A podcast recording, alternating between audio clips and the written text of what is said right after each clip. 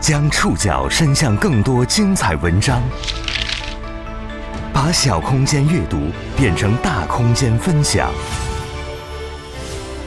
宋宇选读，讲述现实世界里的真实故事，把小空间阅读变成大空间分享。欢迎各位收听宋宇选读。今天为大家选读的文章综合了央视、维斯塔看天下、中国科学报、黄河新闻网、山西日报、每日经济新闻、央广网的内容，将和大家一起了解耳冰引发的农业大摸底，摸出了什么呢？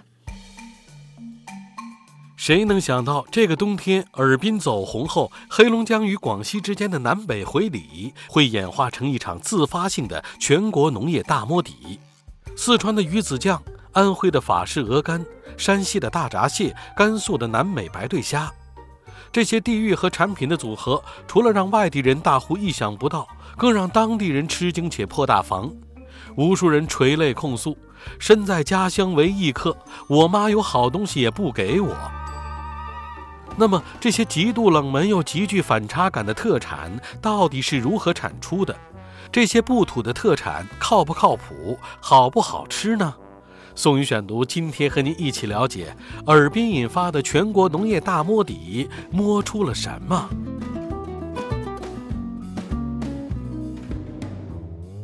最近啊，有无数网友调侃，这个冬天的快乐是哈尔滨给的。一开始呢，是社交媒体上有人在线求助，南方人第一次去东北，有没有本地人给点意见啊？以往呢都是东北人跑三亚去猫冬，而如今呢南方人却开始勇闯哈尔滨。古道热肠的东北老铁立马就来了精神，从充绒量多少的羽绒服到哪个小区楼下的锅包肉好吃，事无巨细，就差把心窝子掏出来给南方人暖手了。渐渐的，事情开始不对劲儿起来，普京去都得亲自上嘴啃的冻梨开始摆盘了，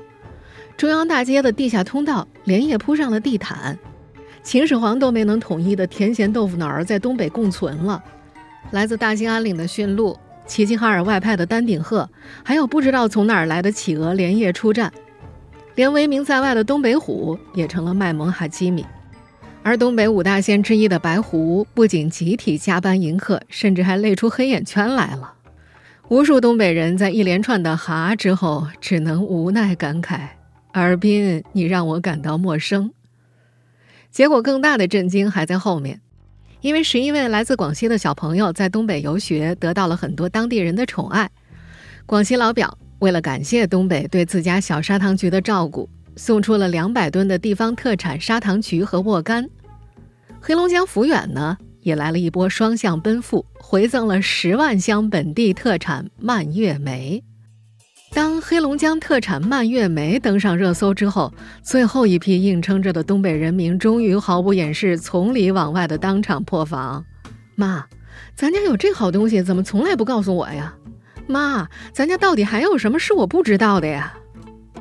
当黑龙江人为我妈有，但我妈不给我吃，怨念丛生的时候，其他省份的网友们饶有兴致地看起了热闹，那是笑出了后槽牙呀。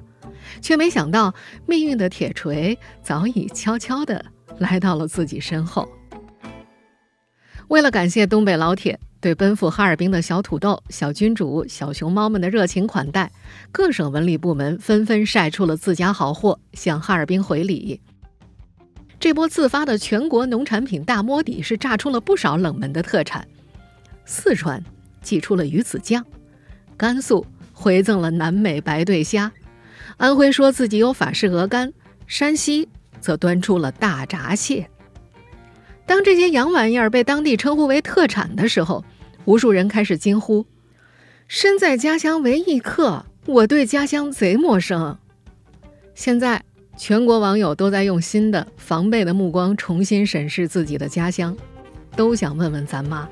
到底还有没有什么秘密家底瞒着咱呢？这轮意外开始的全国农业大摸底，让不少网友惊呼：“原来我的家乡也藏家底。”那么，那些极度冷门又极具反差感的特产，到底是如何产出的？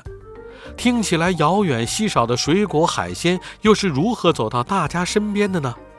今天我们将去往四川、安徽、山西、甘肃等几个省份，了解那些不土的特产到底靠不靠谱、好不好吃。宋宇选读继续播出，尔滨引发的全国农业大摸底，摸出了什么？鱼子酱是用雌性鲟鱼的卵作为原料制作而成的腌制品，在一般人的印象里呢，它是身价不菲的舶来品。万万没想到，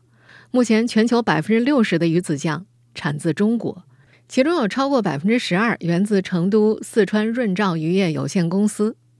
这家公司的生产基地呢，位于四川省雅安市天全县冷水鱼现代农业园区，每年鱼子酱的产量位居全国第二，是四川最大的鱼子酱生产基地。从当地披露的公开信息来看，雅安首次开展鱼子酱加工式生产。开始于二零一三年，我们这里通过企业的专家对老百姓进行专业的培训，然后考核通过过后进入园区务工，然后一个月收入大概在五千元。现在说话的这位是雅安天全县思金镇镇长平小磊，他在二零二三年四月接受中新网采访时提到，在鱼子酱产业的带动之下，当地村民已经走出了一条乡村振兴之路。通过共享鱼池。跟企业合作，然后增加村集体经济的收入，来带动村集体发展。总共有五个村投入到共享鱼池，在园区里面达到了收益超过五十万元。为什么四川的鱼子酱能够异军突起呢？早从2006年开始，就和团队一直为天全鱼子酱生产基地的选址、品种选育和鱼群养殖提供技术服务支持的四川省农业科学院水产研究所党委书记杜军，在接受《中国科学报》采访时提到了天全县得天独厚的地理优势。杜军介绍说呀，鲟鱼呢它是冷水鱼，想要鱼子酱的品种好，首先得保证鲟鱼养殖的水环境得好。在四川鱼子酱这轮出圈之后，四川文旅、雅安文旅、天全文旅联合推出了雅安天全鱼子酱基地探访特别直播。在直播过程中呢，天全鱼子酱基地的曾炳瑞这样介绍当地的环境：鲟鱼是一种冷水鱼，它对水温的要求是很严格的。一般来说呢，可能超过二十三度，它的耐受就会大幅度降低，甚至可能会死。你看它就热的受不了。那么雅安天全咱们这个地方呢，其实啊。如果大家看卫星地图，就能发现它是在四川盆地跟青藏高原的交界的地方。再往西边走一路，我们的青藏高原了，所以我们有高山冰雪融水对从这里流过，水的温度呢和质量呢都是非常优秀的。这是一个我们最重要的养鲟鱼的一个点，也是我们产出优质产品的一个前提吧。是呢，我们这个基地最好就是一个叫水与地的结合，因为我们需要成规模的去养殖一个鲟鱼，才能够满足企业的规模化的生产需求嘛。可能有些地方它的水质非常的优秀，可能真的清澈见底，但是呢，它的土地可能比较崎岖一些，没有这么大一块的我们平整的峡。里面的平原，所以水与地的结合在这里体现的是非常完美的。天时和地利之外，这个养殖基地啊，还有高科技助阵，配备了一整套智慧养殖系统，实时监测鲟鱼的生长情况。一条鲟鱼从幼苗到产卵需要八到十二年时间。第一个阶段呢是三个月左右的苗种培育期，然后呢进入两到三年的成鱼阶段，接下来是性成熟阶段。大约在八到十岁的时候，鲟鱼才会产卵。想让鲟鱼的卵又大又圆，品种选育非常关键。四川省农业科学院水产研究所党委书记杜军介绍，卵径大小和鱼的种类有很大的关系，所以呢，研究团队首先做的就是筛选品种，并且运用杂交育种的手段进行优良品种的培育。通过选育，研究团队不仅提升了鲟鱼的怀卵量，还建立了多个优质鲟鱼的繁殖亲本。这句话我们把它翻译的通俗一点，就是杂交育种的时候呢，给鲟鱼妈妈和鲟鱼爸爸做分子遗传多样性分析，然后呢再进行科学遗传配组。杜军解释说呀，两者之间的血缘关系越远呢，产生的后代的遗传优势就越大。同样在动物当中啊，遗传多样性也越丰富。后代越有优势，生长速度会更快，抗疾病的能力也会更强。在鲟鱼养殖的过程当中，尽早知道鱼的性别也非常重要。产卵嘛，肯定只有雌鱼才会。越早知道鱼的性别，造成的资源浪费就越小。最早呢，水产技术人员是采用穿刺的方法，后来又探索应用了超声检查技术，也就是给鱼做 B 超，通过观察屏幕上显示出的生殖性腺来判断雌雄。而现在呢，杜军他们团队已经可以利用分子标记鉴定技术，能够在早期，也就是成鱼阶段之前就知道鲟鱼的性别是什么。杜军介绍说呢，技术人员会利用一个类似于皮带打孔器的工具，在鱼鳃上取绿豆大小的组织进行基因检测，这并不容易。鲟鱼的基因组结构以及染色体数量是非常非常多的，要想通过它们来筛选性别标记和寻找相关的基因或者分子，那是费时又费力。整个技术团队呢，从其他的多倍体物种的性别研究方法当中得到了启示，在鲟鱼的早期性别鉴定技术上取得了突破。天时地利，再加上高科技手段，发展十年之后，二零二三年。雅安产出的鱼子酱年销售额预计会达到五十五吨，大部分都是出口，出口创汇预计会达到一千两百五十万美元。而当地对于这一单品的销售也提出了明确的规划，到二零二五年，雅安鱼子酱产量将超过三百吨，占全球产量的百分之五十以上。他们计划建成世界鱼子酱产业之都。在很多四川人还不知道雅安产鱼子酱时，雅安已经提出了要成为世界鱼子酱产业之都的目标。而在这波全国农业大摸底中，安徽产的法式鹅肝也让不少外地人很惊讶。不过细究一下，安徽产鹅肝其实并不是新鲜事儿，围绕一只鹅，当地早已成就一方产业链。宋宇选读继续播出，尔滨引发的全国农业大摸底，摸出了什么？在这波出圈之后呢，安徽省霍邱县迎来了全国各地的记者。可能很多人不知道，安徽产鹅肝已经有二十年历史。产鹅肝的鹅叫做朗德鹅，原产于法国西南部的朗德县。在接受中国科学报采访时，安徽省农业科学院畜牧兽医研究所研究员、安徽省家禽产业技术体系首席专家夏伦志介绍，朗德鹅呢脖子粗而且比较短，性情又比较温顺，适合人工填饲。取自朗德鹅的鹅肝啊，质地细腻，味道独特，食用价值高，因而呢含有非常丰富的不饱和脂肪酸。朗德鹅鹅肝又被誉为世界绿色食品之王。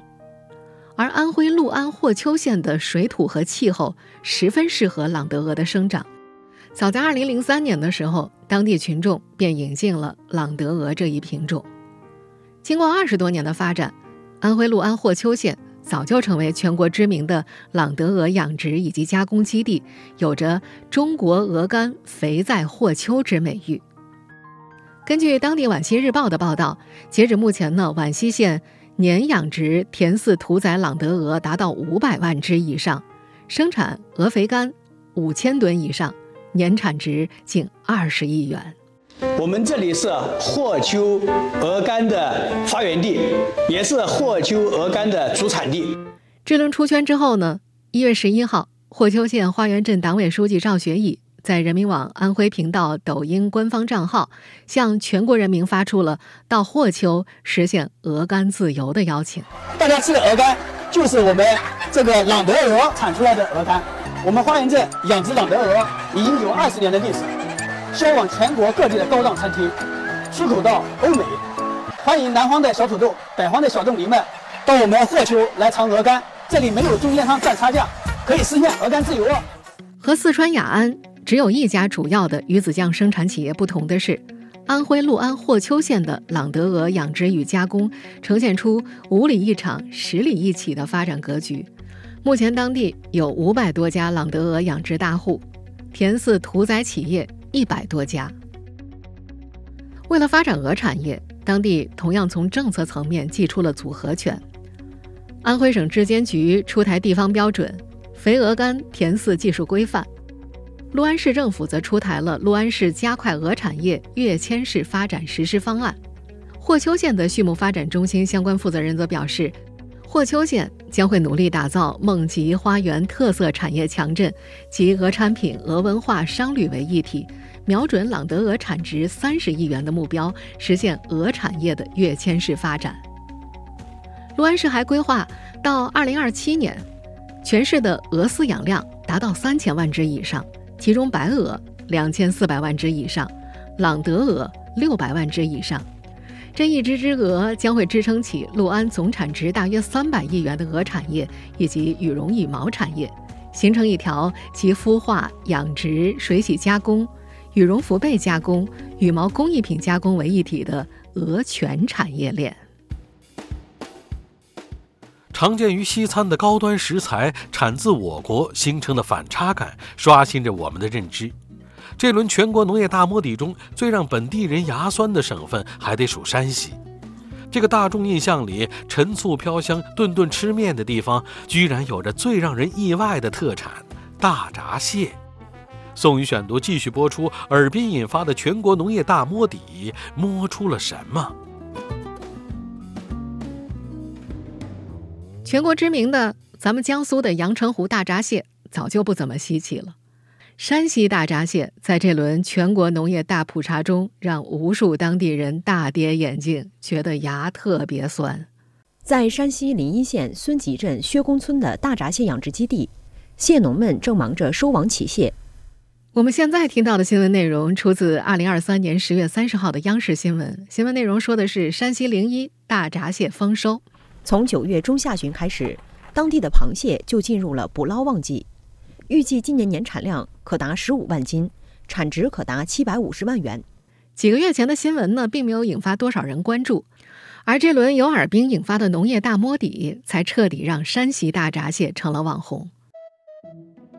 这些天啊，山西临沂县品吉鲜大闸蟹养殖基地的负责人李楠，每天都要添加一千个以上的微信好友。慕名而来的既有买家，也有想学习养殖技术的企业。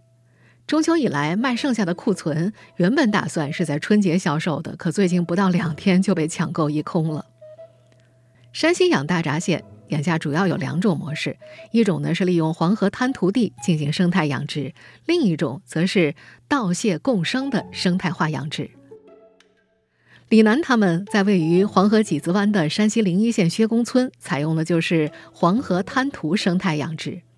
他告诉前去采访的《中国科学报》的记者，他们产出的大闸蟹呀，背青腹白，爪晶毛黄，肉质甘甜，并不逊色于江苏的大闸蟹。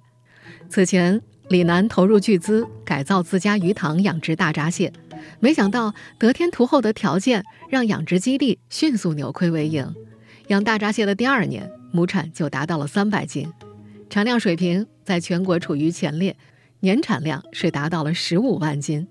李楠还说呀，山西的大闸蟹最大的特点就是肉质甘甜，第一口下去就能品出来。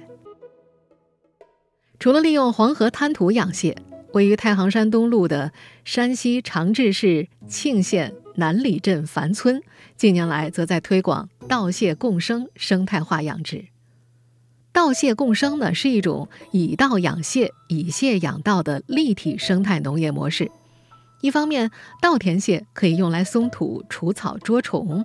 而其排泄物作为肥料，又可以促进水稻的生长；另一方面，为稻田蟹提供阴凉安全的生长环境，同时呢，提高水稻的品质和产量，实现稻养蟹、蟹养稻、稻蟹共生的绿色生产。樊村位于庆县哥卢湖水库下游，水土优势丰富，早在上个世纪，当地就有种植水稻的传统。当地所产的水稻产量高，米质优，口感细腻。同时呢，还发展了两百多亩鱼塘，曾经带动过一批养鱼专业户增收致富。近年来，庆县南里镇利用哥卢湖水资源丰富的天然优势，加大了低洼地的治理，昔日易涝地变成了如今的聚宝盆。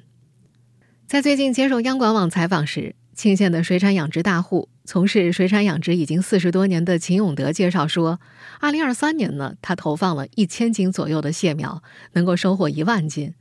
除去成本的话，每亩稻田蟹的纯收入两千元以上，水稻亩产呢能够达到一千斤，每斤销售在五元左右，利润还是非常可观的。这轮全国农产品集体出圈中，除了山西大闸蟹。高寒高海拔的大西北地区产出海鲜，同样刷新着大众的认知。甘肃给尔滨回礼的南美白对虾也是近期网红。没有海的甘肃是怎么养出南美白对虾的呢？宋宇选读继续播出，尔滨引发的全国农业大摸底，摸出了什么？虽然南美白对虾是最近才出圈的，但实际上，早从2017年起，甘肃农业大学水产养殖科技创新团队就在甘肃的景泰、白银、靖远等地开展了多场南美白对虾养殖技术培训和现场指导，随后扎根开展盐碱地南美白对虾养殖技术的系统研究。在土壤基盐较重、无法耕种的盐碱地，科研人员将盐碱水。调配成和海水接近的人工海水，让养虾成为现实，让盐碱地变废为宝。甘肃农业大学教授、水产学科负责人刘哲告诉媒体记者，通过一系列的技术攻关，团队结合当地的气候条件，建立了室内水泥池加温淡化、塑料日光温棚标粗、外塘养成的分级养殖模式。而为了稳定人工海水里的生态环境，他们还在实验室分离出了适合在盐碱水池塘当中生长的有益菌类和藻类。通过扩大培养，将这些有益菌类和藻类定期添加到养虾塘里，使池塘生态环境、生态系统变化稳定，降低南美白对虾的养殖风险。目前呢，关键集成技术的推广面积已经达到了两百二十亩，亩单产。均达到五百斤以上，亩产效益超过一点二万元。在甘肃，不止景泰、白银、靖远等地，二零二二年，河西走廊上的甘肃张掖也进行了南美白对虾的试点养殖。那里的水源呢是祁连山的雪山融水，水质清澈，富含锶元素和硒元素，对于人体有很好的保健作用，这使得养出的南美白对虾品质较高。张掖临泽县是2022年引进南美白对虾的，2023年1月投入第一批虾苗，5月迎来丰收，成活率达到百分之七十左右。而就在张掖丰收的同时，内蒙古鄂尔多斯、山西永济都爆出了南美白对虾丰收上市的消息。近年来，随着设施渔业发展，海水养殖的区域向距离大海更远的内陆挺进。去年新疆产海鲜的消息火过一阵子，人们曾惊讶于上海消费者餐桌上的三文鱼不来自大海，而来自新疆伊犁。除了新疆和甘肃，内蒙古、山西陆养海鲜的地方越来越多了，黑虎虾、东星斑、金尊、红尊、鲍鱼、龙虾，安家内陆地区的海鲜品类也越来越丰富。陆养海鲜已经渐渐在内陆地区成长为一个富民创收的新产业。要不是这轮给哈尔滨回礼掀起的全国特产大摸底，还有不少本地人不知道这么多新鲜玩意儿的产地其实早就搬到了咱们身边了。在这轮热议当中呢，网友们也开始重新解释“特产”这个词。哦，原来所谓特产就是特地瞒着本地人生产呀。这调侃归调侃。吐槽归吐槽，我怎么不知道？独在家乡为异客，一摸一个不吱声，特地瞒着本地人生产。一句句貌似埋怨的话语里，满满的都是本地人的开心和骄傲。不光是这些特产所在地的网友们感到扬眉吐气，其他省市的网友也感到同喜同乐。毕竟天南海北一家亲，好东西都在咱自己家，用起来方便，买起来实惠。全国各地自产的宝藏产品越多，大家的生活就会越加丰富多彩，也越加的有滋有味儿。当然，这些新土特产诞生的背后，有无数的科研人员和养殖种植户们付出了漫长的努力和辛勤的劳动。另外，要真正将这些外来户驯化为特产，还要过两种繁育这一关。比如我们在前面提到的，已经发展了二十年的安徽六安的特产鹅肥干，就已经遇到了品种退化的问题。因为朗德鹅的引进时间比较久，缺乏种鹅选育和鹅苗繁育技术及基地，成为制约霍邱县朗德鹅产业发展的关键。当地已经提出急需解决种鹅卡脖子问题，进行种鹅的选育、提纯、复壮等等。地上跑的，土里种的。都有同样的问题。最早引发这波讨论的黑龙江蔓越莓也一样。长期以来，蔓越莓在国内进行规模种植，一直使用从北美进口的品种，我国始终没有自主知识产权的种植品种，而两种呢，更是制约种植的卡脖子技术难题。这次给广西送蔓越莓的黑龙江抚远，就曾经在两种繁育方面尝试过太空育种的办法。二零二二年，抚远的蔓越莓种子搭载神舟十四号载人飞船进入太空，利用宇宙射线、微重力、高真空等特殊环境作用，使这些种子里的极少数产生了基因变异，再回到陆地上，经过多代筛选培育之后，选育出的优良新品种。当这些种子撒向大地，黑龙江也拿出了一份让本地人感到陌生的新土特产。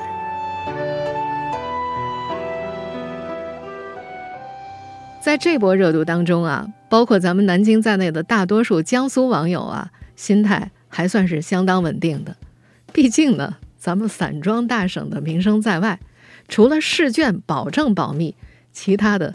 都有可能被隔壁村泄密，什么新的秘密特产在咱们这儿不太可能出现。那么正在听节目的各位朋友，你的家乡在这轮全国农业大摸底当中又多了那些你不知道的土特产呢？希望在线上评论区可以听到你的答案。